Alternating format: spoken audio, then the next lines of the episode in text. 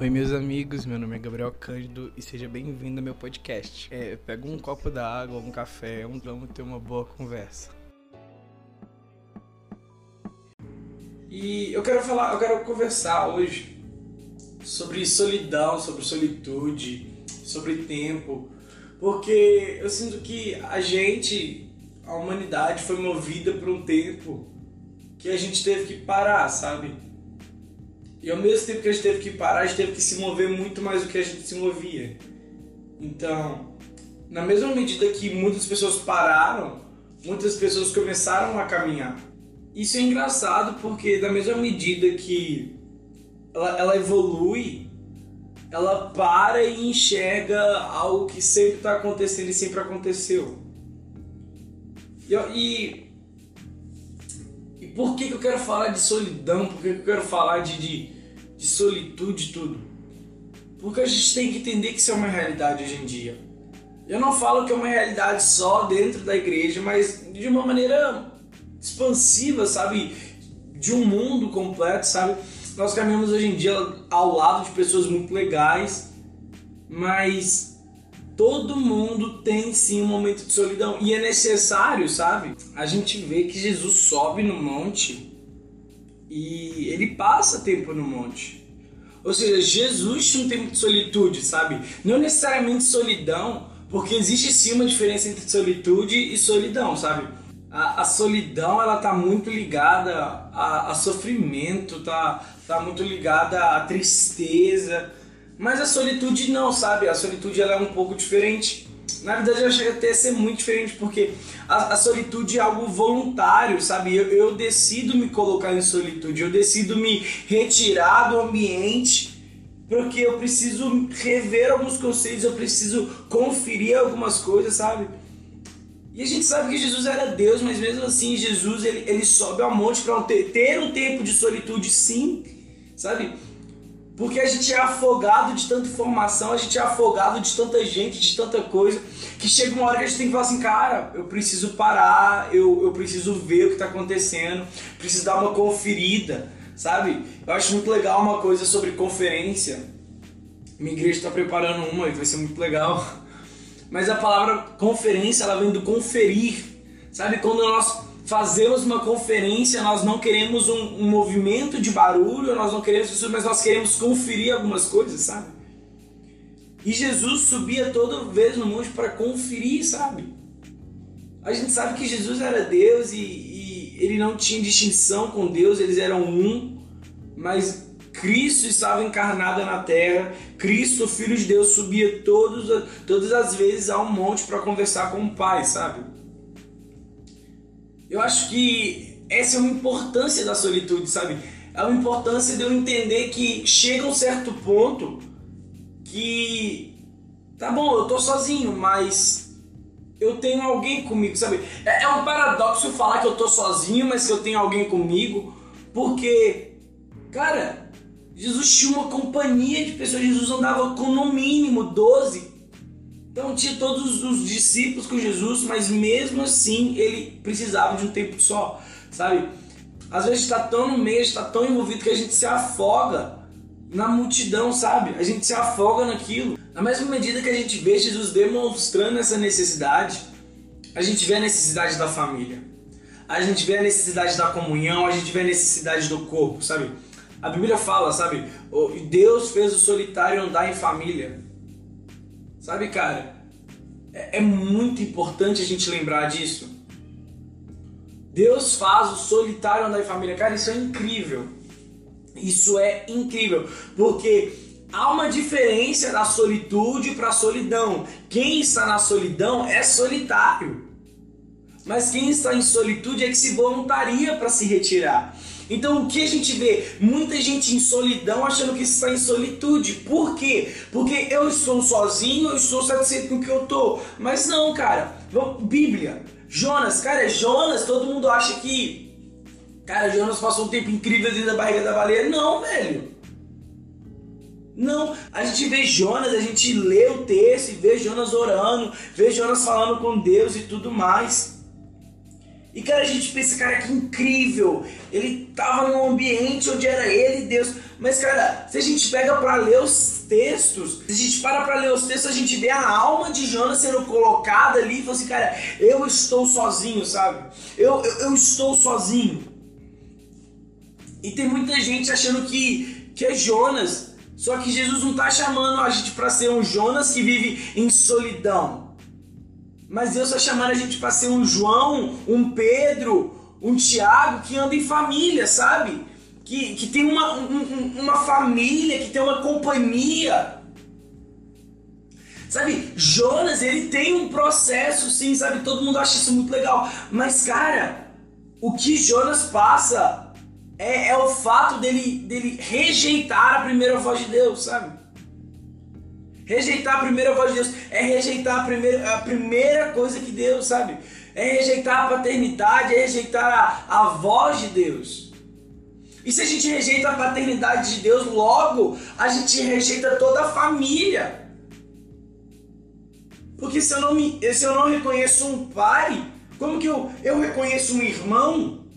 Sabe como que eu reconheço a, a, casa, como eu reconheço a mesa? É perigoso a gente, a gente entrar nesse, nesse termo, sabe? É perigoso a gente falar sobre isso, porque a gente começa a tocar em um ambiente onde as pessoas às vezes não querem ser tocadas porque elas estão tão, tão aflitas na solidão que elas começam a achar que é solitude. E cara, a solitude ela produz um tempo de amadurecimento, mas a solidão ela não produz amadurecimento. A solidão produz orfandade, cara. A solidão produz é, é falta de família. Então, se Deus faz o solitário andar em família, Ele está dizendo que o solitário não tem família. Quanta gente a gente tem na igreja que estão andando, mas estão em solidão, cara? Qual, qual é a medida que a gente tem hoje na igreja de pessoas que estão em solidão, sabe? Porque às vezes é um tempo de transição e alguém não transiciona, alguém não segue o que está acontecendo, essa pessoa ela, ela vai sim para a solidão, cara. A mesa, sabe? A mesa está posta, ela cura a solidão, velho. A mesa ela cura a solidão porque por que a mesa cura a solidão? Porque o quarto gerou a mesa. Ou seja, a intimidade, a comunhão, a família gera a mesa. E só se senta na mesa quem está disposto a deixar de andar sozinho e começar a andar em família. Nós não somos um povo que caminha sem uma casa. Nós não somos um povo que caminha sem uma família. Nós temos uma casa, nós temos uma família, nós temos uma pátria superior, sabe? Nós sabemos que o que nós vivemos aqui é, é importante é necessário, mas há uma, uma pátria superior, há um tempo superior. E andar em família é entender que nós somos de um local e nós estamos passando por outros para que enfim a gente volte para o nosso local de origem. Só que o que acontece no solitário? Ele não sabe de onde ele veio, ele não sabe para onde vai, ele estagna ou ele caminha sem direção. E andar sem direção é andar sem propósito. E a falta de propósito, ela mata o povo. Ela mata as pessoas. Sabe, a gente pode pegar os 40 anos que o povo caminhou no deserto e colocar eles como um tempo de solidão. Porque eles, eles saíram de um local eles estavam transicionando o tempo, sabe? Eles estavam largando o Egito, eles estavam largando o passado, largando as coisas velhas para entrarem na terra prometida, onde emanava leite e mel, onde tinha prosperidade, onde tinha vida, onde tinha abundância. Então eles estão em um momento de transição e muitas vezes no momento de transição nós entramos em solidão ou em solitude. E o povo no deserto, eles, eles começavam a olhar para si e falavam assim, cara, o passado era melhor, porque no passado eu tinha um povo, no passado eu tinha alguém, no passado eu tinha alguém comigo. Só que, meus amigos, o porquê o povo estava falando isso? Porque eles não reconheciam a família, eles não reconheciam a paternidade de Deus. A gente está falando do Antigo Testamento, sabe? A gente vê no Novo Testamento a paternidade de Deus de uma maneira muito mais clara do que no, no Antigo Testamento. Mas, cara, ainda no Antigo Testamento, Deus já era pai. Então tinha uma paternidade sobre o povo de Israel. Tinha uma paternidade sobre o povo hebreu. Tinha uma paternidade sobre aquele povo. Tanto que a gente vê um cuidado de um pai de, de colocar uma nuvem durante o dia e uma tocha durante a noite, sabe? Uma coluna de fogo durante a noite. Então, meu amigo, aquele povo que estava caminhando solitário, eles se deparam com a glória de Deus, eles se deparam com a presença de Deus, eles se deparam com a paternidade de Deus e eles largam de andar sozinhos e começam a andar em família. Só que existe um problema quando a gente começa a andar em família, porque aqueles que não estão dentro da família sempre vão falar mal da família, eles sempre vão murmurar sobre a família. Então, o povo do deserto, eles começam a dar ouvidos a quem não fazia parte da família. Cara, a família de Deus, ela não ela não está restrita a um sangue, não está restrita a uma cor. Então, meu amigo, eu entendo que todo aquele povo era da família de Deus, todo aquele povo podia se se chegar, se assentar na mesa e comer do pão e comer do que Deus estava derramando e comer da família, comer dos, dos acampamentos, comer das reuniões.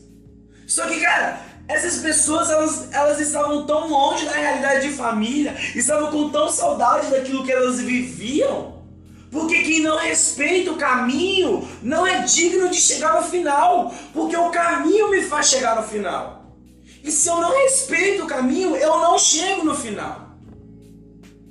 Cara, mano, é, é surreal a gente olhar para Moisés e saber que ele não entrou na terra prometida. Cara, quando eu entendi que assim, cara, Moisés não entrou, eu falei assim: como é possível? Moisés, o cara que liderou o povo, que caminhou o povo, ele não entra. Porque quando você está no caminho e você desonra o caminho, você não é digno de entrar na terra prometida, cara. Você não é digno de chegar no ponto final, você não é digno de chegar na linha final. E cara, a gente tem um tempo onde pessoas estão desonrando o caminho delas. E quando a gente desonra, a gente não alcança a plenitude, cara. Se Deus faz o solitário andar em família, por que nós fazemos a família andar solitária, sabe? Porque nós expulsamos pessoas da casa. Quem nos deu a autoridade de dizer que alguém não é digno de sentar na mesa? Quem nos deu a autoridade de dizer que ninguém pode? Sabe? Quem nos deu essa autoridade?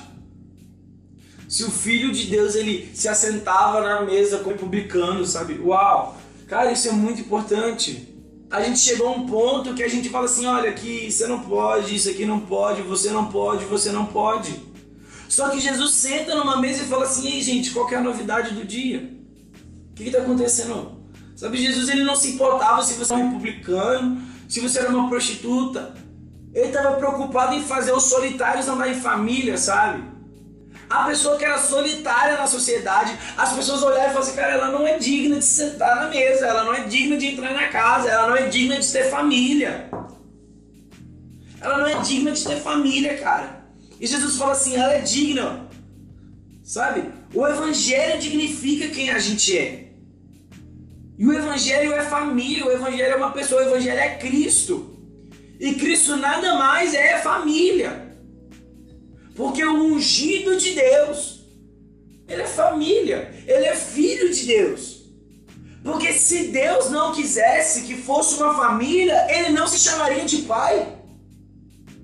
Sabe? Nós temos a nossa medida de filhos, nós temos a nossa medida de servos, nós temos nossas medidas de noiva, nós temos a nossa medida de irmãos, mas tem umas, mano, tem uma medida de filhos.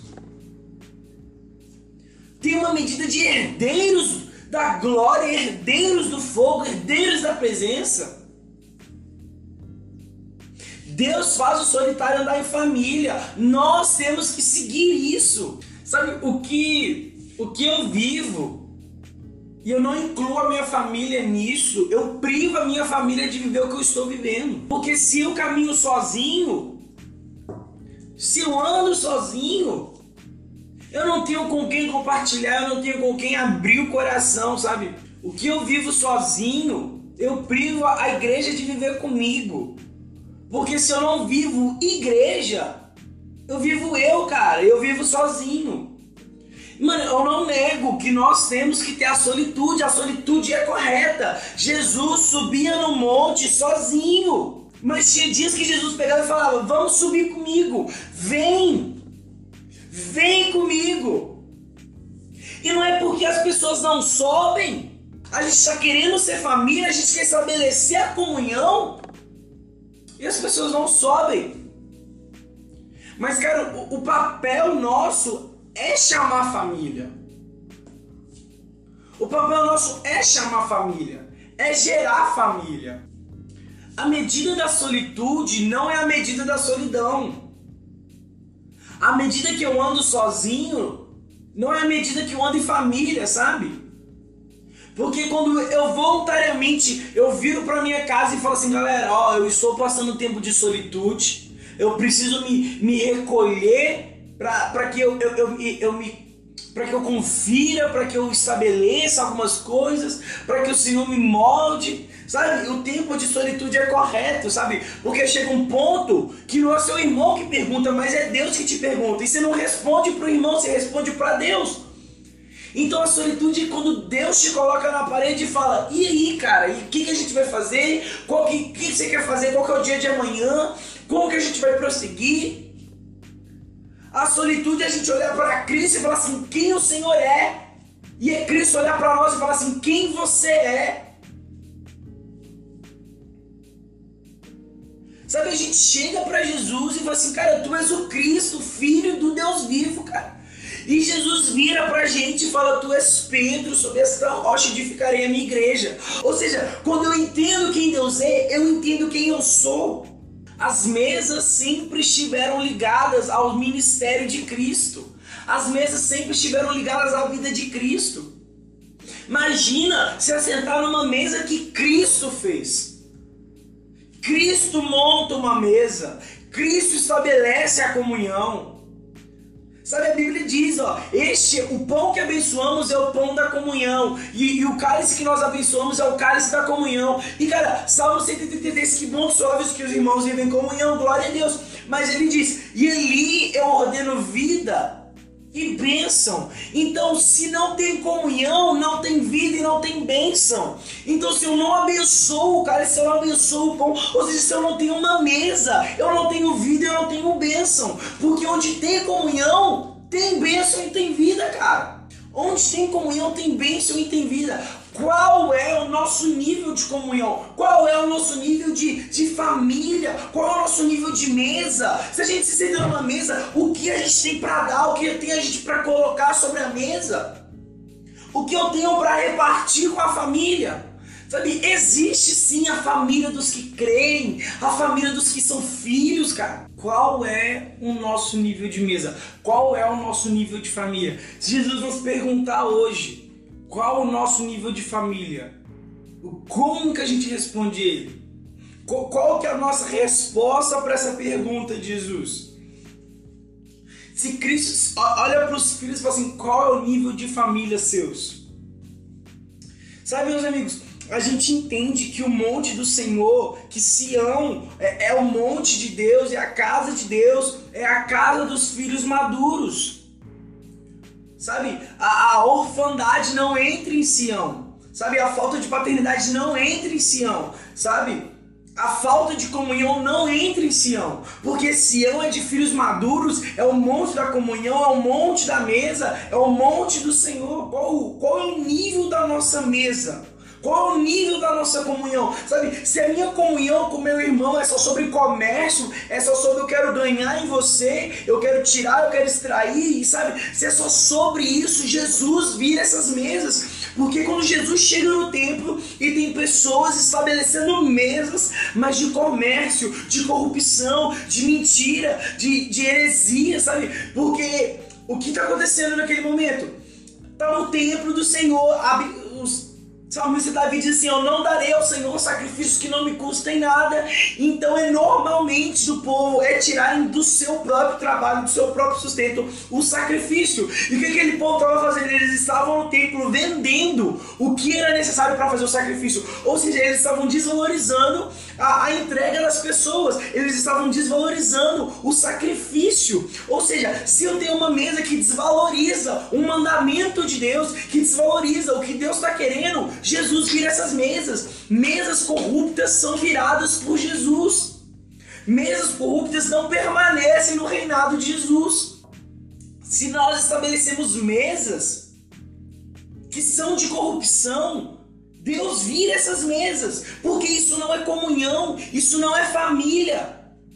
Porque Deus diz assim, ó, a minha casa não é covil de, de ladrões, mas ela é casa de oração para todas as nações. Sabe, meus amigos, Jesus ele está pegando assim, sabe que eu não quero só abençoar essa parte, eu quero abençoar todos, sabe? É, é uma casa para todos, é uma casa para todos os filhos, para todos, mano.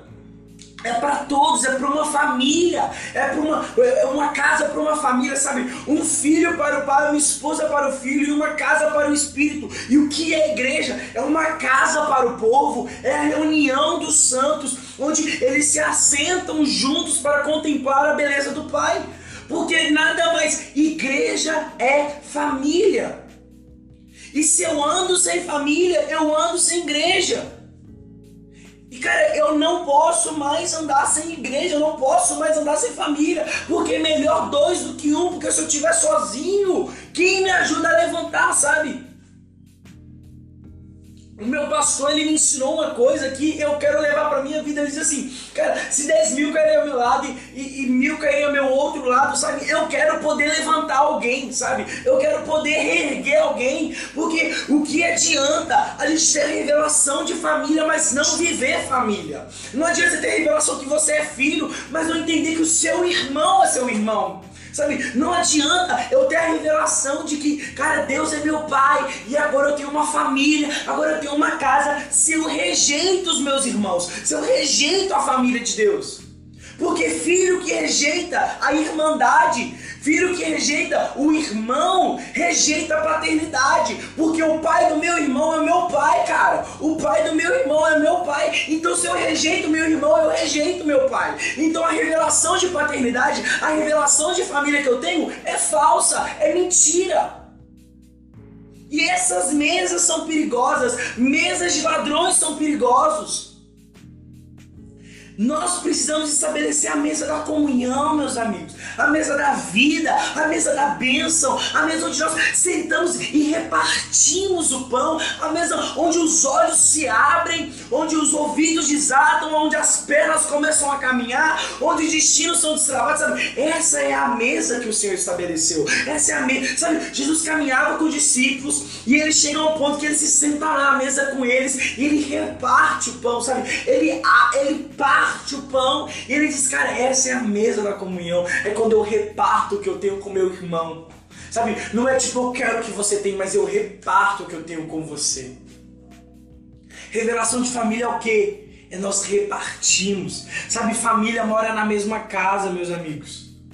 Não, não tô falando que é errado você casar e trocar de casa, não tô falando que é errado você crescer, querer sair, ter a sua própria casa, não é errado isso, meus amigos. Mas família tem uma casa, tem um local. Família tem um encontro, família tem uma mesa, família tem união, meus amigos. Família tem amor, sabe? Nos falta ser família com amor, porque ser família com ódio, ser família com rancor, isso não é ser família, meus amigos. Não é ser família. Sabe? É um tempo da gente parar de enxergar o nosso irmão como só um, mais um ponto, sabe? Só mais um, nível da minha vida aqui, é só mais um momento. Não, ele, ele é da minha família, ele é da minha casa.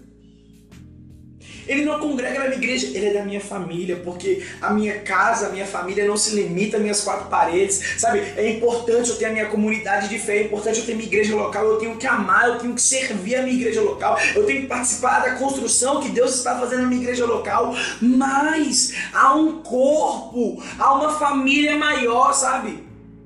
Sabe, filhos se reúnem nas casas para que enfim todos nós cheguemos ao Pai juntos. O filho que se une com seus irmãos para contemplar o Pai. Sabe, não há nada mais belo do que a família se sentar na mesa para reconhecer a paternidade, cara. Quando nós reconhecemos a paternidade de Deus, muitas coisas são saradas neste momento, sabe?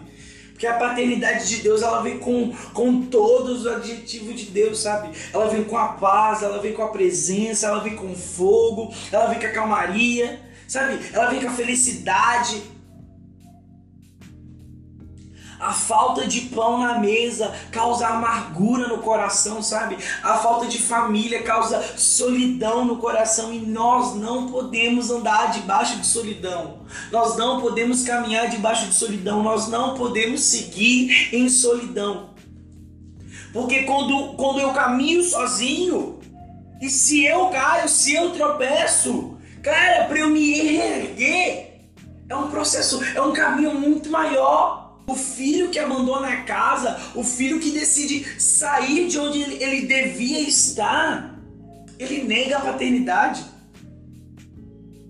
E cara, o, filho pródigo ele toma a herança dele e ele sai da casa, ele serve em outros lugares, ele serve em outros ambientes, mas ele ainda sente falta da casa. Os filhos que saem da casa, eles ainda sentem saudades da casa.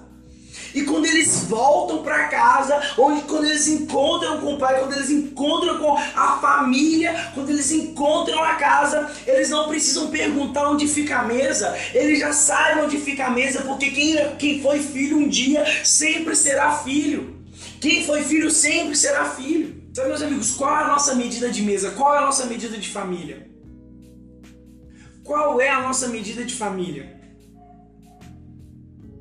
Sabe, Filipenses diz, cara, considerai os seus irmãos acima de você, cara. A medida de família é o sustentar o meu irmão, é sustentar, sabe? Família, família é como se fossem pessoas caminhando para um, um, local só, com uma direção apenas e todas elas carregando o mesmo fardo.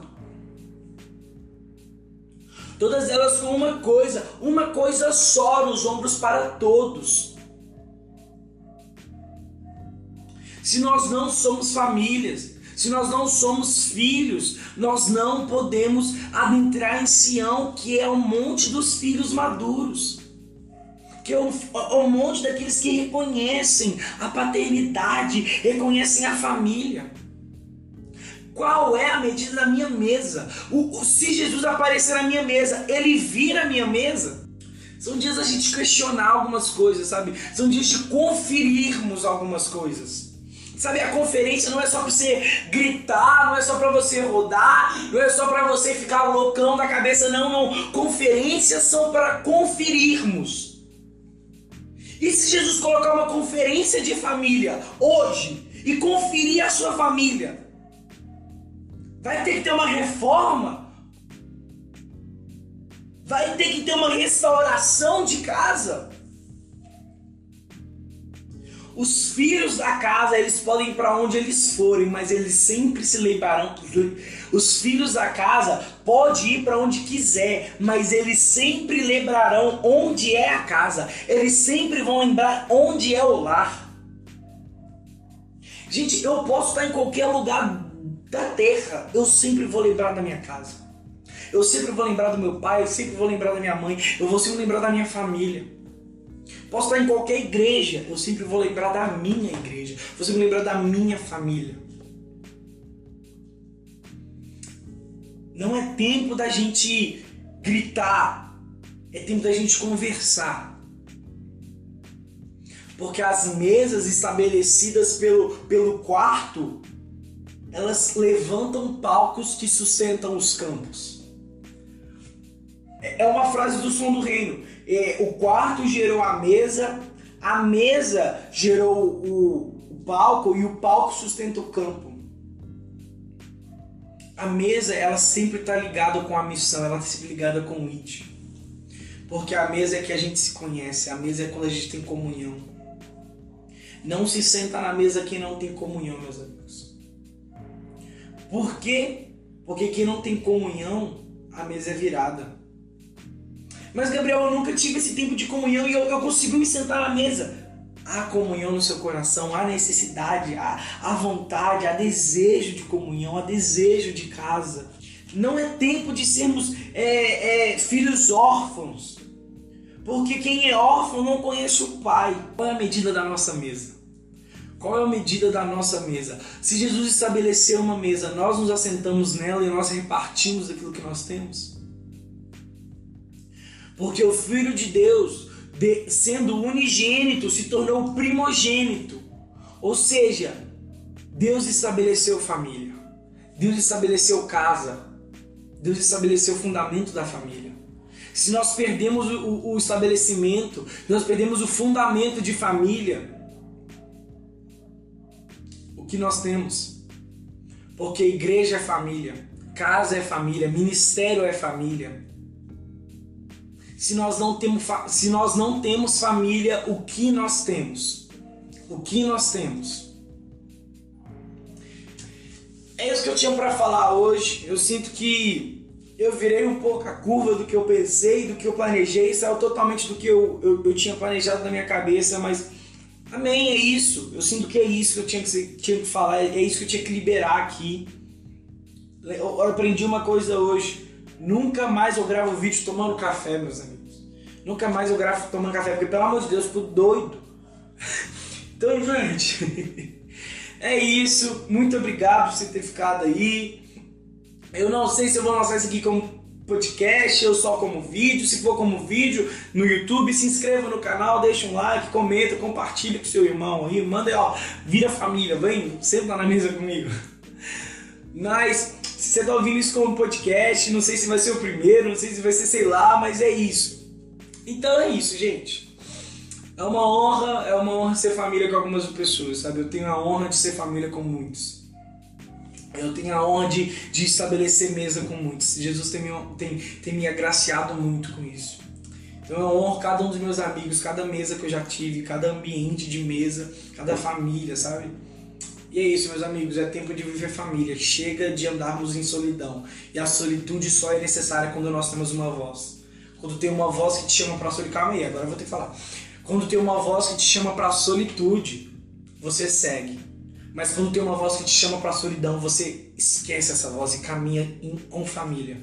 Porque a família mata a solidão. Mas a voz de Deus chama para solitude. O que é solitude? Confira-se. Prepare-se. Arme-se. E volte para a família. Então é isso, meus amigos. Falou!